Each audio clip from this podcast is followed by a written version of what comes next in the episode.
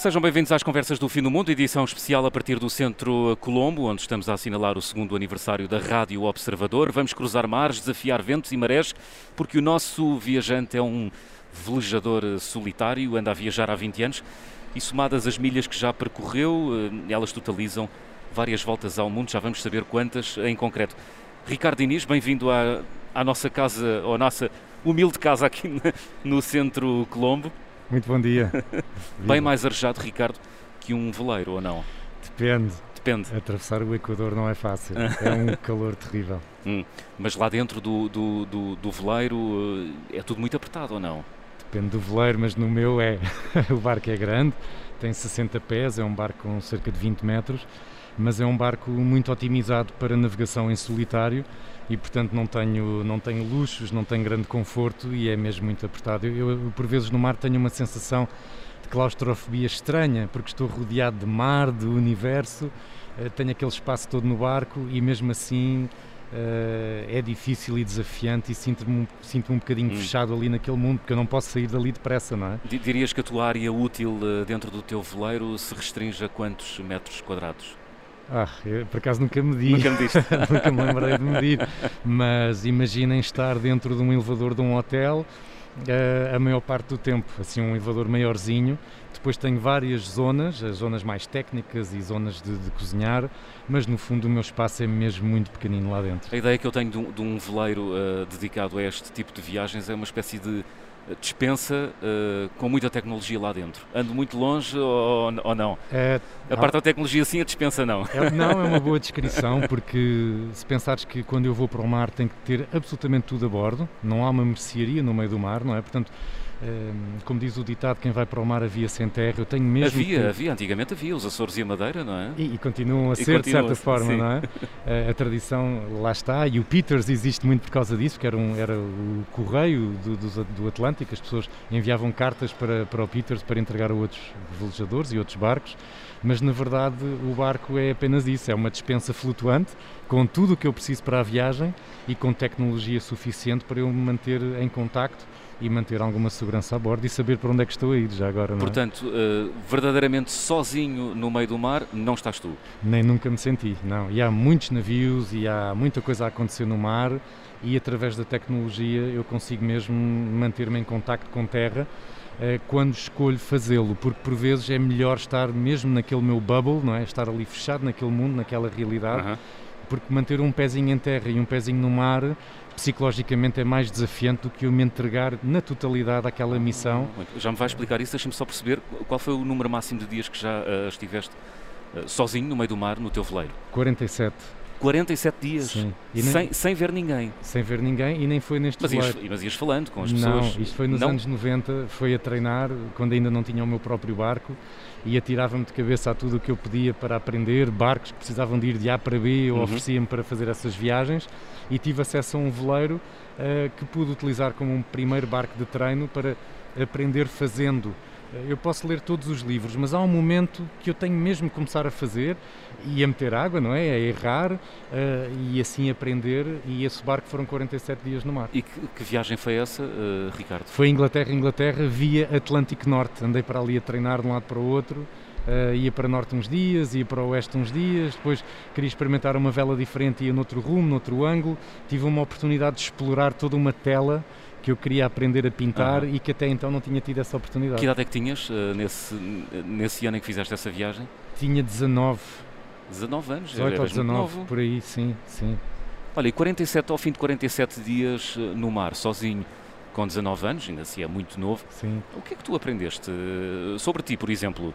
Eu, eu, que era isso que querias fazer para o resto da vida? Confirmei, tive muitas confirmações. Já tinha uma relação muito profunda com o mar, hum. já eh, cresci na Caparica no, no, nos poucos anos que estive em Portugal e, portanto, tinha muita vontade de conhecer mais o mar, perceber como é que isto tudo funciona. Desde muito cedo comecei a olhar para cima também, a tentar perceber o significado e a escala do universo e porque é que estamos aqui.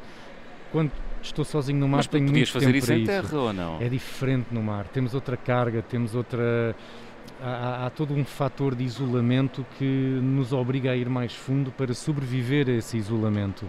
E, e, eu acho que muitos dos nossos ouvintes neste momento podem realmente entender o que isto significa, porque de uma forma ou outra acabamos todos por passar uma situação de isolamento muito difícil e muito exigente e de repente tivemos que ir fundo para encontrar caminho. Hum. E com essa idade eu realmente percebi, é mesmo isto que eu quero, não há dúvidas mas ao mesmo tempo tenho muito que aprender, muito mesmo. E isto é muito bonito, mas o lado romântico já está, eu agora tenho que ir aprender a fazer isto a sério. Hum, e, e é uma aprendizagem que nunca para. E, e, com, e com 19 anos, o que é que era necessário uh, tu aprenderes para continuares a trilhar esse caminho de uh, velejador solitário? Tive que aprender a angariar verbas suficientes para financiar estas malqueiras todas. Portanto, em bom português, arranjar alguém que te paga a aventura, não é? Não era, não era bem assim. Eu sempre defendi muito a questão da parceria, de, hum.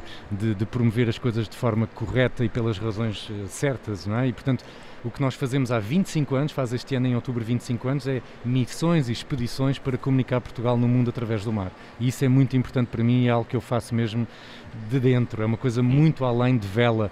Eu nem sou bem da vela, curiosamente, não é o meu desporto, não é o meu hobby, não é o que eu faço no dia a dia, não, não, não sou um Carlos Lopes da vela, como agora ouvimos esse, esse grande herói português, uhum. que felizmente nunca esquecido. Uh, portanto, eu vou para o mar em missão, é mesmo para comunicar algo importante. Olha, e nesse sentido, eh, que viagens é que tens feito nos últimos anos? Uh, uh, com essas características, tu sozinho, num veleiro, algures por aí pelos oceanos e mares? Praticamente todas. Já foste a todos os oceanos? Uh, já fui a quase todos, menos este novo oceano uh, agora declarado, que é os, os, mares do sul, portanto, aquele hum. mar ali a norte da Antártida, mas a sul de todos os outros continentes, em inglês o Southern Ocean, muito conhecido por marinheiros, okay. mas que até hoje ainda não tinha, até recentemente, há cerca de duas, três semanas, ainda não tinha sido de, uh, descrito e aceito como um, um outro oceano também. Uhum. Mas já naveguei no Índico, já naveguei no, no Pacífico e muito no Atlântico. Eu, eu, acho que já fiz esta pergunta a outro convidado uh, das conversas do fim do mundo. Os mares são todos iguais ou há diferenças entre eles? Muito diferentes. Tem a ver essencialmente com questões meteorológicas, mas tem a ver com a relação dos mares com os continentes que os abraçam ou que os oceanos abraçam, depende, não é? Portanto, por alguma razão, quando o Magalhães uh, finalmente encontrou a passagem que ele tão desejava e que sentia que existia do Pacífico para o outro lado, quando ele lá chegou, emocionado em lágrimas, ele disse que oceano tão pacífico. Ah. Foi ele, foi ele que deu o nome ao Oceano Pacífico. Portanto, os oceanos são mesmo muito diferentes, dependendo da altura do ano, uhum. mas respondendo mas, à tua questão, mas, João, materi mas materializa isso, uh, vê-se em quê? Acordas de manhã, vais até ao, ao, ao, ao convés do teu veleiro e pensas, este mar é diferente do outro onde eu estive há dois anos, porque... Olha, por exemplo, nas Caraíbas, eh, que é Atlântico Norte, não é? O mar das Caraíbas... Aí é fácil, aí é azul celeste, não é? É azul celeste, mas tem muita vida, tem muitas algas sargaço, que é uma alga que fica à superfície assim amarelada, uhum. que se embrulha às vezes no, no hélice do barco, no leme.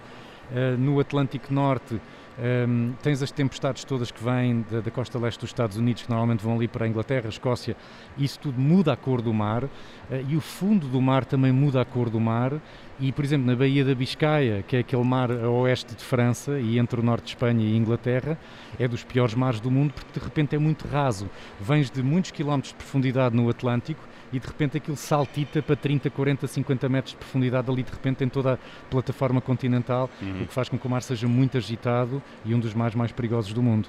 Portanto, sim, absolutamente, isto é tudo bastante diferente, uh, depende de questões biológicas também, mas acima de tudo uh, de questões meteorológicas e a ligação dos mares aos continentes uh, e, aos, e, a, e, às massas de terra em torno desses mares. E depois há também há diferentes tipos de mar, não é? Há águas quentes e águas frias que se juntam e depois geram, Sim. enfim, águas mais revoltas, não Portugal é? Portugal tem água fria, porque há uma corrente que vem entre a Groenlândia e a, e a, Terra Nova, chamada a corrente de Labrador, que é geladíssima e que vem do Polo Norte e que, para azar de, de, Portugal, não é? passa mesmo aqui ao largo e que nos dá água fria. Mas é essa mesma água fria que cria a riqueza que temos do ponto de vista de, de fauna, de, de, termos a sardinha e o carapau e a cavala, é porque é bicho, é bicho que se dá bem em águas eh, mais frias. Uhum. Um, portanto, está tudo relacionado. Uh, Ricardo, de, desses mares todos, uh, que segundo tu dizes, e eu acredito, são todos diferentes, qual, qual é para ti assim o mais aterrador?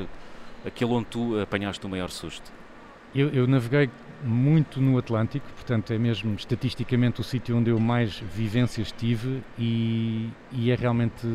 Porque, no... porque é mais porque, porque, está aqui ao lado ou porque é mais fácil Sim, navegar? Sim, tudo que, tudo que fiz foi muito a partir de Portugal ou de Inglaterra, também hum. vivi nos Estados Unidos e nas Caraíbas, portanto se eu fosse japonês, se calhar tinha navegado mais no Pacífico, mas sendo português de Portugal, uh, naveguei muito no Atlântico é, Norte. É o teu quintal? É o meu quintal. Uh, já, já vim à vela de Inglaterra para Portugal e vice-versa dezenas de vezes. É uma viagem que eu faço praticamente sem olhar para a navegação. Eu sinto onde é que estou, percebo uh, pelo mudar das nuvens, já, já sei, consigo compreender o caminho que estou a fazer. A sério? Isso, é, isso, é, isso é excepcional. Mas a intuição está em todos nós. É o que os pássaros usam, os pombos, os próprios golfinhos, as baleias. Eu nunca vi uma gaivota com um GPS, mas ela lá, ela lá sabe, não é? E nós também temos isso em nós. E também ninguém lhe ensinou a navegar, não é? Pelas nasceram, estrelas. Nasceram e é uma questão de sobrevivência. E, portanto, quando, quando estou no mar, eu tento ao máximo alinhar-me com a natureza, alinhar-me com o que tenho à minha volta e, portanto, também gosto de desligar a tecnologia e apenas fluir com a energia do vento, uhum. com a energia da natureza. E nesse sentido, eu, eu interrompi-te, uh, o, o, mar mais aterrador, onde apanhaste os maiores sustos, o Atlântico. Foi, provável, foi sem dúvida no Atlântico e provavelmente na zona da Baía da Biscaia, oeste de Inglaterra,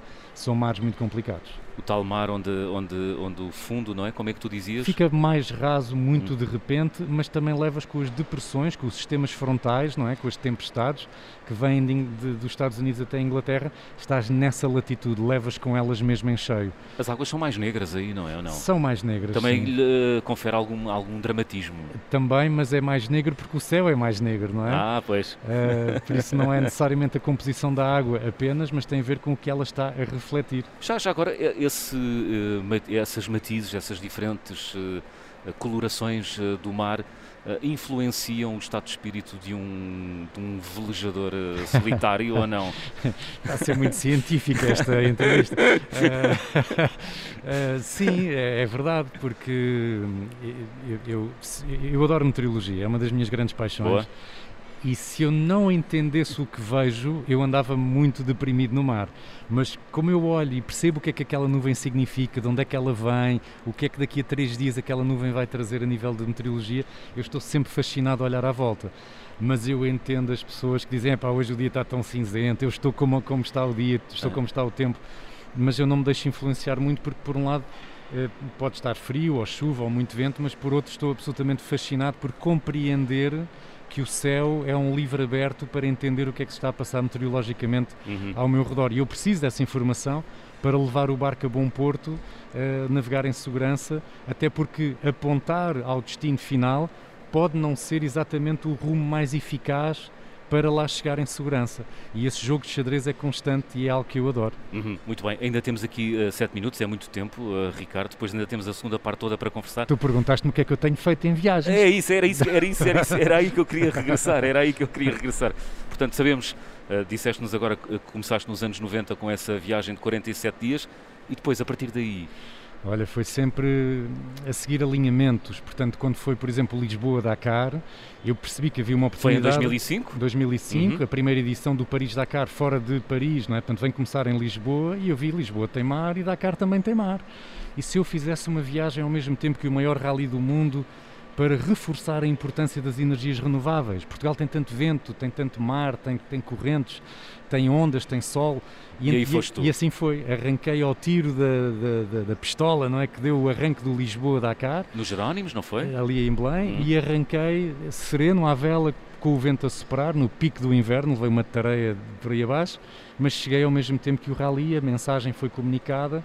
Foi é, uma... é, engraçado utilizar essa expressão, uh, e, e aí fui eu por aí abaixo, Uh, porque uma, uma, uma, das expressões que me intriga imenso em relação ao mar é que o mar tam, no mar também se sobe e também se desce. Eu para a Inglaterra vou a subir, sim. Mas explica-me uh, isso. Porque, se olharmos para um mapa mundo, quem, quem, quem não acredita que a Terra é plana, não é como eu, a Terra é redonda. Mas o mar não é raso. O mar é. Como é que se pode subir e descer uma. Um, mas uma estrada uma não é coisa... é rasa. Agora, é vamos, agora vamos ao Porto. Mas tem inclinações. Vamos, vamos subir até ao Porto, não é? E vamos descer até ao Algarve.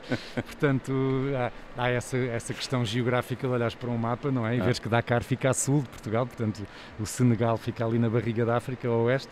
Portanto, sim, eu desci até Dakar. Mas, mas o mar sobe e desce, porque uma vez fui, fui da Peniche até às Berlengas e o, o, o o, o capitão do barco uh, que nos leva até às Berlengas dizia ah, isto agora para, para Peniche é mais fácil porque é a descer. É verdade. E, e era verdade. É o, mesmo. Sente-se mesmo que, que o mar é diferente. nos dá um certo alívio no corpo, não é tão agressivo, não é? É, e a explicação é simples. Portugal, uh, no, no, de forma predominante, tem ondulação de noroeste que é criada por um vento que também é normalmente de norte, vem Portanto, Portugal. cima para baixo, não é? Cima para baixo. Quando tu viras as costas às berlengas para ir para Peniche, tens a ondulação e o vento a empurrar-te. No entanto, de Peniche para as berlengas vais contra esses elementos e, portanto, é muito mais doloroso. Das duas ou três vezes que eu fui em, em paddle, aquelas pranchas que se vai de pé, Sim. das berlengas até Peniche, eu fui das Berlengas até Peniche em paddle, não fui de Peniche até às Berlengas em paddle. A distância é a mesma, mas é uma realidade muito diferente. Portanto, em resumo, só desceste, não subiste. Exatamente. Muito bem. Então, depois desse Lisboa-Dakar... Uh... Fui ao Brasil duas vezes. Uhum. Uh, a primeira foi uh, para levar uma garrafa cheia de mensagens à Seleção Nacional quando foi o Mundial de Futebol em 2014 reunimos mensagens de portugueses de todo o mundo, imprimimos em papel de cortiça, colocámos numa garrafa linda feita na Marinha Grande e transportei até lá para dar força à seleção. Um, e depois, quando foram os 100 anos das aparições da Nossa Senhora em Fátima, fui a pé de Fátima a Peniche com uma imagem da Nossa Senhora Uh, e, e, depois transportei a imagem até ao Brasil hum. uh, também. Portanto, são sempre viagens com propósito. Uh, fomos até a Inglaterra com uma pipa de vinho do Porto a reforçar. Chegou lá inteira. Chegou lá inteira, mas já não vinha cheia. Portanto, fomos abrir a Tower Bridge em Londres para reforçar a aliança mais antiga da história. A primeira Sim. região demarcada do mundo é a região do Douro. Portanto, estamos sempre atentos a estes alinhamentos é. para podermos comunicar Portugal e a nossa história e a nossa cultura. Estou, estou com muita curiosidade quando dizes estamos atentos, és tu e isto, não, não, és tu e o teu barco. Isto não é um one-man show. uh, há uma equipa por trás, Sim. há uma equipa técnica, há uma equipa de comunicação e marketing e imprensa. Uh, e quando eu estou no barco, estamos, eu e o barco, rumo uh, a essa missão. Portanto, eu, como dizia há pouco, nunca, nunca em nenhuma circunstância me sinto sozinho. É sempre um trabalho de equipa. Muito bem, Ricardo, estamos quase a chegar aqui ao final da primeira parte. Vamos abrir o álbum de viagem.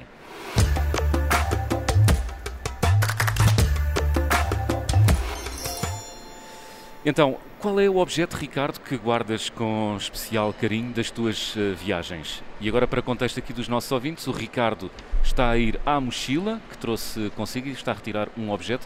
Que objeto é esse que anda perdido na mochila? Encontraste? Encontraste. Um objeto que não é objeto, é a bandeira nacional. Ah. Porque nem todos os barcos onde eu ando são o meu barco e, portanto, gosto sempre de identificar uhum. que Portugal está a bordo. Mas o grande objeto que anda sempre, sempre comigo é esta lanterna de testa. Porquê? Ah, um frontal. Porque o barco lá dentro é bastante escuro e há sempre qualquer trabalhinho técnico, qualquer coisa que tem que ser feita e trabalhada e em vez de eu andar à procura, ando sempre com ela na testa. Então às vezes chego à terra com uma marca de bronze quadrada no centro da testa porque levo isto sempre posto. À noite é obrigatório, é, é, eu não tenho muitas luzes de, de decoração, digamos assim, no barco. O barco vai escuro à noite, eu consigo ver melhor os outros navios, ver melhor as estrelas, as velas, mas sempre que preciso é só carregar neste botão e portanto este é dos objetos mais importantes que eu tenho a bordo, é esta lanterna uh, de, de, de, de, como é que chamaste? Frontal, não é? É um frontal, uh, sim. Porque consigo mesmo resolver muita coisa. Para onde quer que tu olhes, a luz eh, aponta-te E eu não tenho isto no bolso sequer, eu não quero andar à procura. Quando eu preciso, preciso. E está, por isso está sempre na minha testa. Muito bem, ainda bem que falas das necessidades de um, um ser humano a bordo uh, de um veleiro onde se viaja sozinho, porque vamos explorar esse lado na segunda parte das conversas do Fim do Mundo desta semana com o velejador Ricardo Diniz. Regressamos já a seguir uma curta pausa. Até já.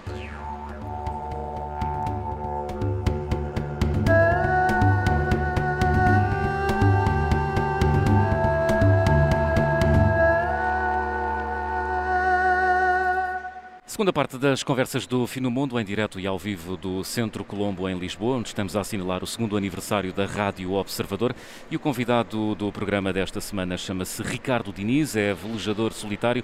Ricardo, eu gostava de começar esta segunda parte por recuperar uma ideia que tu deixaste hum, incompleta ou, ou, não justificaste, porque eu te atropelei. Uh, na primeira parte dizias que o mais difícil de viajar em regime solitário é ir parando uh, ir a determinado esporte e depois de regressar, regressar para o barco. Uh, Porquê é que é tão difícil uh, esse registro? O, o, o compromisso energético, hum. emocional uh, de agenda, de vida, de tudo o que tu tens que fazer para ires para um barco e fazeres uma viagem é, é, é, é, é de uma dimensão tão grande que é mais fácil, uma vez lá estando, lá ires ficando. Portanto, assumir o desapego total. É ir e é estar. Hum. Eu, quando fiz, por exemplo, a viagem em 2014 até ao Brasil, por questões comerciais também, fizemos escala na Madeira e em Cabo Verde. Foi espetacular, é incrível ir à Madeira, adoro, tenho lá muitos amigos, Cabo Verde é fantástico, andámos ali de pé descalço a dançar na rua, é tudo lindo. Mas o momento em que eu me despeço de toda a gente pois. e lá vou eu outra vez, é, é quase como se eu tenho que novamente reencontrar o Ricardo Mar, porque há aqui dois. Ah, é? Há o Ricardo Terra, que está aqui neste momento a falar contigo, que trabalha para o outro que anda no mar, que tem ideias que eu tenho que fazer acontecer. Então, e há muitas diferenças entre o Ricardo Mar e o Ricardo Terra? Há algumas. Então vamos a elas. e então é doloroso quando o Ricardo Terra se despede de toda a gente uhum. e tem que ir para o barco e então onde é que está o outro? Onde é que estás, Ricardo Mar? Muito bem. Então e... responde, mas qual é que é a grande diferença? Estás a fugir à, à pergunta. Opa, onde é que eu me fui meter agora? Um, portanto, o Ricardo Terra um, é, é mesmo muito exigente e o Ricardo Mar também. Mas o Ricardo Terra é um bocadinho mais lamechas, não é? O Ricardo Terra uh, tem família, tem uh, responsabilidades normais em terra, gosta de, de, de, de, de afeto, de, de coisas normais do dia a dia, não é? O Ricardo Mar entra num modo missão, num modo militar, Uh, que eu em terra às vezes tenho que tentar uh, perceber como é que isto é possível. Eu, eu, Fizeste o serviço militar ou não? não? não? fui lá, mas já tinha algumas qualificações e portanto já não. Não quiseram nada contigo? Não, para já não, fica aí, eu disponibilizei-me, mas não. Ou seja, quando. Ainda esta noite, esta madrugada, uh, Portugal continental teve muito vento durante a noite uhum. e a minha casa abanicou um bocado. Eu moro numa quintinha bastante isolado e aquilo tudo abanou e as janelas abanavam. E eu acordo por instinto, 3, 4 da manhã, e pergunto-me assim, no conforto da minha cama quentinha, como é que aquele gajo consegue? A falar do Ricardo Mar. Ah. Aconteceu hoje de manhã, esta madrugada. Como é que ele consegue? Está lá sozinho, dorme 10, 15 minutos de cada vez, não dá para dormir mais de 4 horas em cada 24, está com frio, está com medo, às vezes está enjoado, está longe dos seus como é que ele consegue? E hum. este é o Ricardo Terra a falar. Olha, o Ricardo o Mar consegue. E o Ricardo Mar uh, também avalia o Ricardo Terra? Uh, acho que não. acho que há uma espécie de boa. Ah, isso, é, isso, é, uma resposta muito confortável, acho uma forma muito inteligente de fugir à pergunta. Que acho que é mais uma espécie de uh, agradecer porque hum. conseguimos juntos chegar à linha da partida, juntos conseguimos concretizar mais um projeto e realmente o Ricardo Terra trabalha para o Ricardo Mar e o Ricardo Mar concretiza as missões. Hum. Uh, tem que haver talvez esta diferenciação, um, até para haver uma defesa. E portanto, quando eu vou à terra, eu tenho que voltar aos abracinhos e aos beijinhos e aquelas coisas todas normais do dia a dia e de repente eu tenho que voltar para o mar é. sozinho passado uns dias. Olha, a pergunta é muito lamecha, é mas tenho que fazer. Chegas muito carente de uma viagem de muitos dias sozinho no mar? Uh, carente de uma bebida fresca. Ah, é? Não, não tens isso a bordo? De uma salada, hum. de algo crocante e fresco, não é? De natural e não enlatado ou liofilizado, hum. mas vem muito robusto do ponto de vista do que me levou a fazer aquela viagem. Portanto, eu chego realizado, chego bem e devagarinho vou-me permitindo a certas interações porque uh, não é fácil a despedida do mar, não é? Eu, eu, estou tão bem no mar, apesar das dificuldades, adaptei-me tanto àquele mundo que no fundo é tão simples, que quando eu volto à Terra está, é, é tudo num ritmo surreal. Hum. E eu tenho que me adaptar muito lentamente a isso. Então eu não venho com uma, com uma carência de, de, de, de toque, de nada. Venho, venho bem, venho muito completo, venho muito preenchido. Muito bem. Como é que é o cotidiano uh, de, um vi, de, um, de, um viajante solitário uh, uh, num veleiro durante dias e dias e dias? No mar? Não dormes muito e tens tempo para estar, tempo para ser. O que, é, o que é que é não dormir muito? 10, 15 minutos de cada vez. De cada vez significa. Dormiste 15 minutos, acordas, Hã? vês que está tudo bem, afinas as velas um bocadinho, o barco é exigente, exige que as velas estejam bem afinadas, o rumo, o ângulo do barco em relação às ondulações e ao vento e tudo. Estás sempre a trabalhar este instrumento e torna-se insuportável se não o fizeres. É ouvir um violino desafinado. Tu tens que ter aquilo afinado. Okay. Nem é uma questão de performance e velocidade, não é. Se o barco não está feliz, se não estás bem alinhado, tu, o barco e a natureza, eh, não consegues adormecer bem, não consegues descansar. Ok. E tu consegues descansar uh, nesse registro de 10, 15 minutos? Sim. E sim. depois uh, já nem meto despertador, é, é, é, automático e é algo que já, já treinei muito e estou muito habituado. Isso é quase sono de golfinho, não é? é Ouvi mesmo. dizer que os golfinhos dormem só com metade do cérebro, não é? Sim, eu, eu vou, mesmo, vou mesmo ali com, com uma parte muito desperta e atenta. Hum. Acordas, vês que está tudo bem, ok, está, voltas a dormir mais um bocadinho, mais 15 minutos, depende da altura do dia, onde é que tu estás, estás muito perto de terra, de navios, o que for.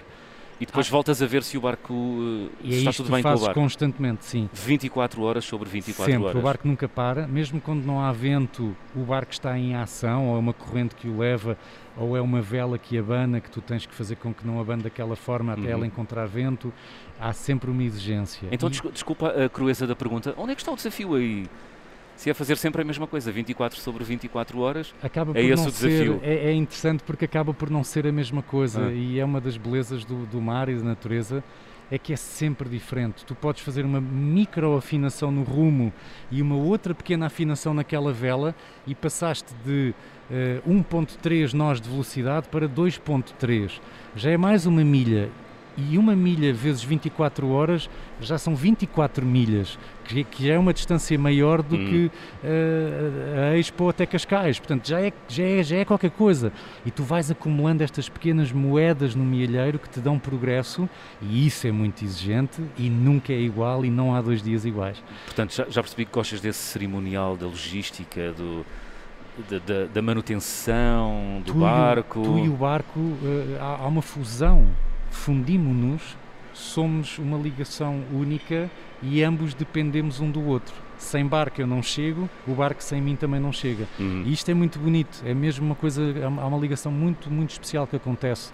Eu falo muito com aquele barco. Pois é? era isso que eu ia perguntar, era se tu, durante as viagens sozinho, no alto mar, falavas sozinho. Falo. Falas... Acho que há um diálogo constante. Mas falas, falas, para ti, falas para ti ou falas para alguém ou para algum objeto? Uh, um pouco de tudo. Uh, falo muito com o barco. Agradeço muito constantemente a este, esta amiga que, que me possibilita, não é? Portanto, o barco tem uma energia feminina para mim e sinto que é que é realmente um barco muito especial. O barco estava abandonado em França, ninguém queria e ia ser destruído e nós salvámos este barco e, e demos-lhe toda uma nova vida e demos trabalho a muita gente em Portugal por causa deste barco e portanto sinto que o barco energeticamente tem esta gratidão para connosco por termos tido este gesto para salvar o barco. E portanto isto é uma conversa constante com a natureza, com o vento, com, com o cosmos, não é? Ah. Há esse tempo para existir, para pôr a leitura em dia, uh, tempo para parar, tempo para ser, não é?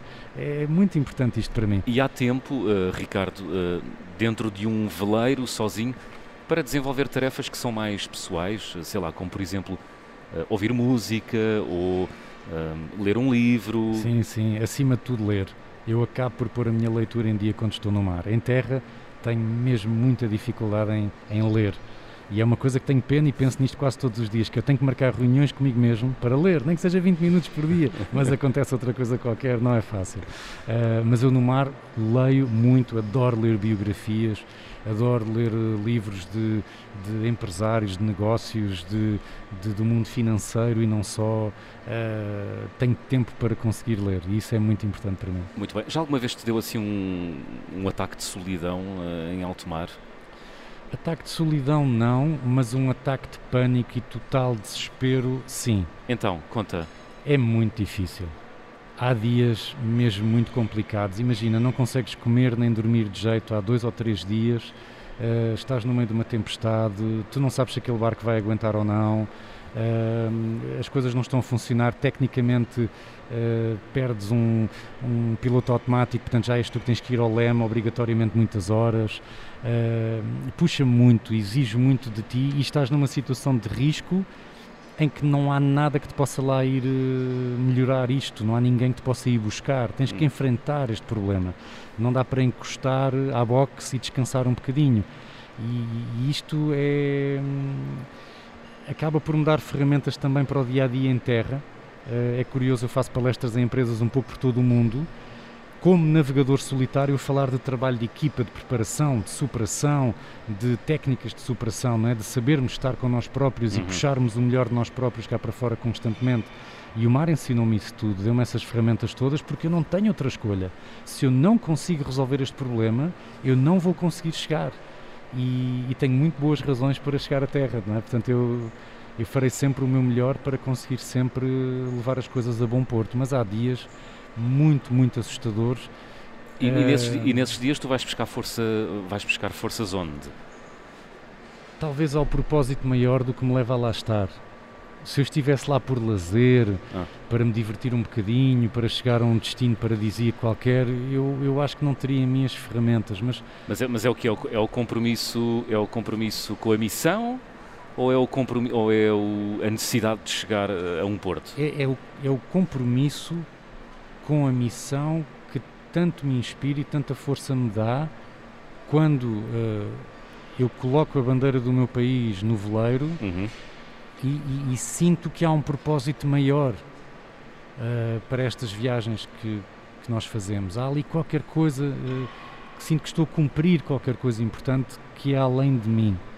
Eu às vezes dou por mim muito emocionado e a chorar lágrimas que parece que não são minhas. Não, não, estou, não, não estou a chorar eh, por causa de algo que me esteja a acontecer naquele momento a mim. É como se fosse algo eh, alinhado naquele momento. E isso não é fácil explicar, mas ao mesmo tempo dá-me muito alento até para quando as coisas são um bocadinho mais difíceis, quando, eh, aliás, é, é tão difícil em terra às vezes conseguir montar tudo, o projeto, a logística, os parceiros. Eu, eu- a força vou buscá-la ao facto de eu estar a trabalhar para um propósito superior. Uhum. Não é por mim que eu faço isto, não, não sou eu que preciso de mais uma viagem, que tenho algo a provar, não é. é Portanto, por ti sentir- podias, podias parar já com as viagens eh, de de veleiro. certa forma, sim, porque se não há uma missão, eu não vou para o mar. Se não há um projeto, eu não vou no meu veleiro para lado nenhum. Então, muito rapidamente, Inês, eh, eh, Ricardo, aliás, Ricardo Inês, Sim. Sim. que viagens é que tens agora planeadas eh, para o futuro? Uh, não te posso dizer. Ah. É- não te posso dizer ainda, mas está quase, está quase. Estamos a alinhar as coisas. O que eu te posso dizer é que Portugal tem eh, inúmeras datas e, e, e inúmeros heróis, e alguns deles um bocadinho esquecidos. Eh, e eu estou atento a esses alinhamentos e muito em breve vamos anunciar a nossa próxima missão, que será a maior de todas até hoje. Muito bem. A tua maior ou a maior em Portugal? A, a- a nossa maior de todas as que fizemos nos últimos 25 anos. Muito bem, vamos ficar à espera. Olha, Ricardo, antes do fim e antes de irmos ao nosso check-out, uh, queres explicar aos nossos ouvintes como é que funciona, rapidamente, sem ser muito exaustivo, o que é que é imprescindível um barco uh, que leva um, um navegador uh, solitário, o que é que é imprescindível ter? Uh, tens que ter. uh, O, que é que há lá dentro, no fundo? Uh, eu- eu- a minha prioridade é ter a certeza que o barco aguenta a viagem que vai fazer. Que portanto, tem que ser um barco grande, robusto? não tem que ser grande, não, não tem que ser grande, mas tem é que ter o suficiente para aquela viagem e suficiente para um plano B, caso tu estragues, partas, rasgas uma vela. Tens de ter comida suficiente. Eu gosto de levar água a triplicar, gosto de levar comida a duplicar e ainda tenho um desalinizador que me faz água potável a partir da água do mar. Uh, tudo isto me ajuda a sentir que tenho muita segurança a bordo e, e condições para levar as coisas a bom porto. Muito bem. Já agora, uh, o, o teu barco, o que tu tens nesta altura, é um barco que de, de Tem, dimensões, tem, 20 tonelagem... metros, tem 20 metros, pesa 12 toneladas e é muito, muito grande para navegar só com uma pessoa. É um barco que normalmente teria uma tripulação de pelo menos 6 pessoas, 8 pessoas. Uh, é um barco muito físico por ser muito grande. Muito bem, muito bem. Ricardo Inês, estamos já quase uh, no final do nosso programa. Vamos uh, fazer check-out.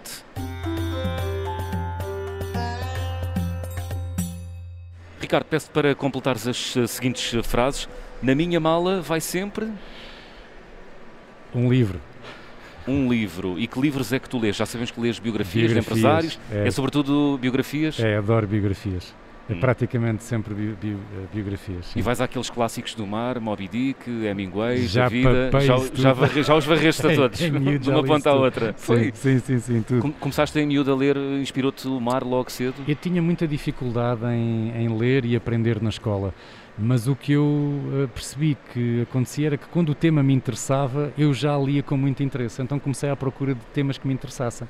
Daí começar a estudar meteorologia, a estudar expedições, a estudar a história de outros aventureiros e, e claro, eh, comecei a ler sobre navegadores solitários também. Muito bem. O carimbo de passaporte mais difícil de obter até hoje? Aqui o carimbo, no teu caso, será. Qual foi o porto mais difícil? Foi a quarta tentativa e precisei de 14 anos para finalmente fazer Lisboa-Brasil. Ora por questões técnicas, ora por questões meteorológicas, ora por questões financeiras, mas finalmente em 2014, depois de muitos anos a tentar, a coisa não estava alinhada. E assim que alinhou, até parece que foi uma viagem fácil, porque não é necessariamente uma viagem difícil. Uhum. Mas demorei 14 anos a chegar a São Salvador da Bahia. Muito bem, e, mas chegaste. Mas Isso cheguei. é que é importante. Sim. Ricardo, a viagem com mais peripécias? Lisboa-Dakar, sem dúvida. Dormi 10 horas em 15 dias, o piloto automático não funcionava. 10 horas em 15 dias? Foi surreal. Veio com piratas, tive que andar a negociar via rádio com piratas. Espera aí, espera aí, explica essa história, porque isso é interessante. Eu, de repente, ao largo da África, começo a ser abordado, começo a perceber aproximações, começo a ouvir as, as conversas deles no rádio e eu começo a meter conversa com eles a dizer, olha, epá, vocês daqui não têm muito para levar, o barco não é meu, o barco mete água, o piloto automático não funciona, eu se calhar sou mais pirata do que vocês, o que vai acabar por acontecer é nós ficarmos amigos, a única coisa que eu tenho a bordo que vocês vão gostar é vinho do Porto, que vocês não podem beber porque são muçulmanos, epá, portanto, olha, não, não me venham cá aborrecer, eu tenho que chegar a Dakar ao mesmo tempo que os carros, e eles até se riram, acharam piada, mas foi uma viagem muito, muito exigente, mas muito exigente mesmo portanto acabou por se resolver bem essa, e, essa, e, esse encontro com, com piratas. Sim, sim, e cheguei bem a Dakar. A caminho de Dakar. Olha, a refeição mais estranha que comeste? Uh, qualquer refeição que envolva carne, olhando para trás e imaginar que eu tive uma fase da minha vida em que comi carne e bebia leite. É surreal imaginar isso. É, é ah, é completamente surreal. agora não, não, não, não, Eu que adoro animais, como é que eu achava normal comer animais? Era assim uma coisa muito estranha. Eu de vez em quando como um bocadinho de peixe, mas eu não como carne há muitos anos uh, e é completamente surreal para mim imaginar que eu alguma vez fui capaz de comer carne. Hum. Essa foi realmente a refeição mais estranha que alguma vez comi. E a recordação de viagem mais cara? Uh, do ponto de vista de caro, eu nunca fiz viagens muito caras. Um, agora, tive viagens que me saíram caras, que é diferente, não é? Eu tive projetos que não consegui levar a bom porto e que, e que foram muito difíceis do ponto de vista financeiro, sim. Um, mas de resto andei de mochila às costas 20 anos a ver mundo, portanto era tudo muito baratinho. Dormi na rua, dormi em paragens de autocarro, dormi em todo lado. Uh, portanto, não, nunca tive assim uma viagem cara a cara. Portanto, um veleiro com GPS e telefone satélite para ti é uma, é uma, é uma suíte. Está equiparado a uma suíte hotel, quase. Ah, sim, porque nem é preciso nem uma coisa nem outra. Portanto, se tiver essas duas coisas, a minha vida está muito facilitada, sem dúvida. Olha, Ricardo, gostavas de viajar com? Um dia quero pegar nos meus filhos e levar, levar os meus filhos um bocadinho para o meu mundo, porque eu protejo-os disso, não os obriga a nada disso. Uh, se eles quiserem, são bem-vindos. Uh, mas gostava muito um dia de lhes mostrar a sério porque é que o pai faz o que faz, porque o mar de facto é muito especial. Uhum. Dos momentos mais belos da minha vida foram no mar e gostava muito que eles conhecessem um bocadinho desse mundo, nem que fosse uma breve viagem Lisboa-Madeira. Já me deixaria muito feliz. Eles fazem muitas perguntas sobre as tuas viagens? Uh, sim, mas, mas ao mesmo tempo nem por isso. Uh, é, é muito o meu mundo e nunca os tentei incutir esse meu mundo. Portanto, o que eles querem têm, uh, se não quiserem não, não, não fazem parte, mas com calma eh, gostava que eles um dia pudessem fazer uma breve viagem comigo e sentir um bocadinho o mar. Não te impões, não é? É, exatamente, não. E respeitas a, totalmente. a, a identidade e o espaço totalmente, deles. Muito totalmente. bem. Espero que eles estejam também a ouvir esta conversa do fim do mundo. Eles vão cobrar, portanto prepara-te. Ricardo, agora sim chegamos ao fim do mundo. Qual foi a música que trouxeste para fechar o programa desta semana? Eu, eu, isto teria sido muito bonito trazer uma música portuguesa, trazer uma coisa ligada ao mar, mas hum, eu, eu, tenho uma grande motivação uh, com música. Acho que todos nós temos aquele power song, não é? Aquela música forte que nos motiva e inspira. E, e portanto, recentemente surgiu aqui uma coisa absolutamente brilhante que uh, aproveitou Uh, toda aquela sequência do Mission Control quando o Apollo supostamente foi à Lua, isso uhum. pode ser outra conversa um dia, uh, e aproveitaram os sons dessa regi, digamos assim, de, de, do Apollo, da descolagem, do voo, da aproximação da Lua e fizeram uma música com isso. E a música está absolutamente brilhante, tem uma componente histórica bonita, forte e motivadora, uh, que é realmente ouvirmos algo que aconteceu na história associado a uma música com um ritmo presente, com tecnologia presente. Um, e portanto é, é uma música maravilhosa que se chama apenas Go uh, e que se ouve os sons reais dessa regi de quando o Apollo 11 uh, foi concretizar essa missão. Já estamos de resto aqui a ouvir É uma em, super em música, fundo. tem um super ritmo, porque demonstra uma espécie de uma checklist. Uhum. Eu sei o que é que isso é, que é esta, esta secção do projeto está boa e esta parte do barco está boa e há um momento em que toda a equipa reporta a mim e diz está tudo pronto, ready to go. E esta música leva-me a essas emoções da pré-viagem. Muito bem, a música Go dos Public Service Broadcasting, espero que não seja um recado à Rádio Observadora, no fecho da conversa do fim do mundo desta semana, em direto a partir do Centro Colombo, onde estamos a fazer emissão ao vivo para assinalar os dois anos da Rádio Observador. Esta conversa do fim do mundo uh, teve como convidado o navegador solitário Ricardo Diniz. Ricardo, boas viagens uh, para a tua vida. Ficamos à espera dessa viagem surpresa e grande que tens E uh, muitos parabéns ao Observador por um projeto jornalístico como deve ser. Muito obrigado em nome de toda a equipa. E muitos parabéns à Rádio Observador. Obrigado em nome de toda a equipa. Ricardo Diniz, o convidado desta semana da conversa do Fim do Mundo. Estamos de regresso de hoje a oito dias. Até lá.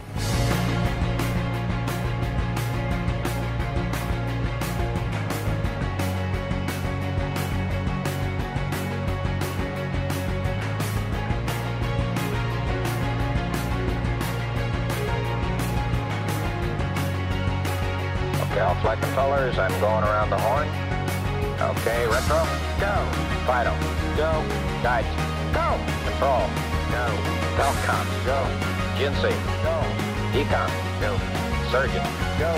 Retro. Go. Fido. Go. Guidance. Go. Control. Go. Telcom. Go. GNC. Go. Econ. Go. Surgeon. Go. Capcom, we're go for landing. Okay, everybody, let's hang tight and look for landing radar. 75 feet, down a half. 1202 alarm. 60 seconds. We're, we're going that flight. We're going that alarm. 30 feet, down two and a half. It's, if it doesn't reoccur, will we go? 30 seconds. Forward. 1201. 1201. Roger, 1201 alarm. 1201 alarm. That time, we'll go, flight. Okay, we're go. We've had shutdown. Listen, uh, Tranquility Base here. The Eagle has landed.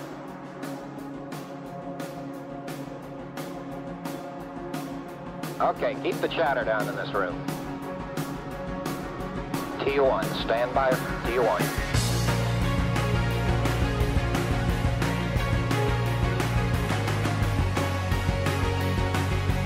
Stay no stay off, flight controllers. Retro, stay. Fido, stay. Guidance, stay. Control. Stay. Telcom. Stay. GNC. Stay. Ecom. Stay. Surgeon. Stay. Retro. Go. Fido. Go. Guidance. Go. Control. Go. Telcom. Go. GNC. Go. Ecom. Go. Surgeon. Go. Retro. Go. Fido. Go. Guidance. Go. Control. Go. Retro. Go. Fido. Go. Guidance. Go.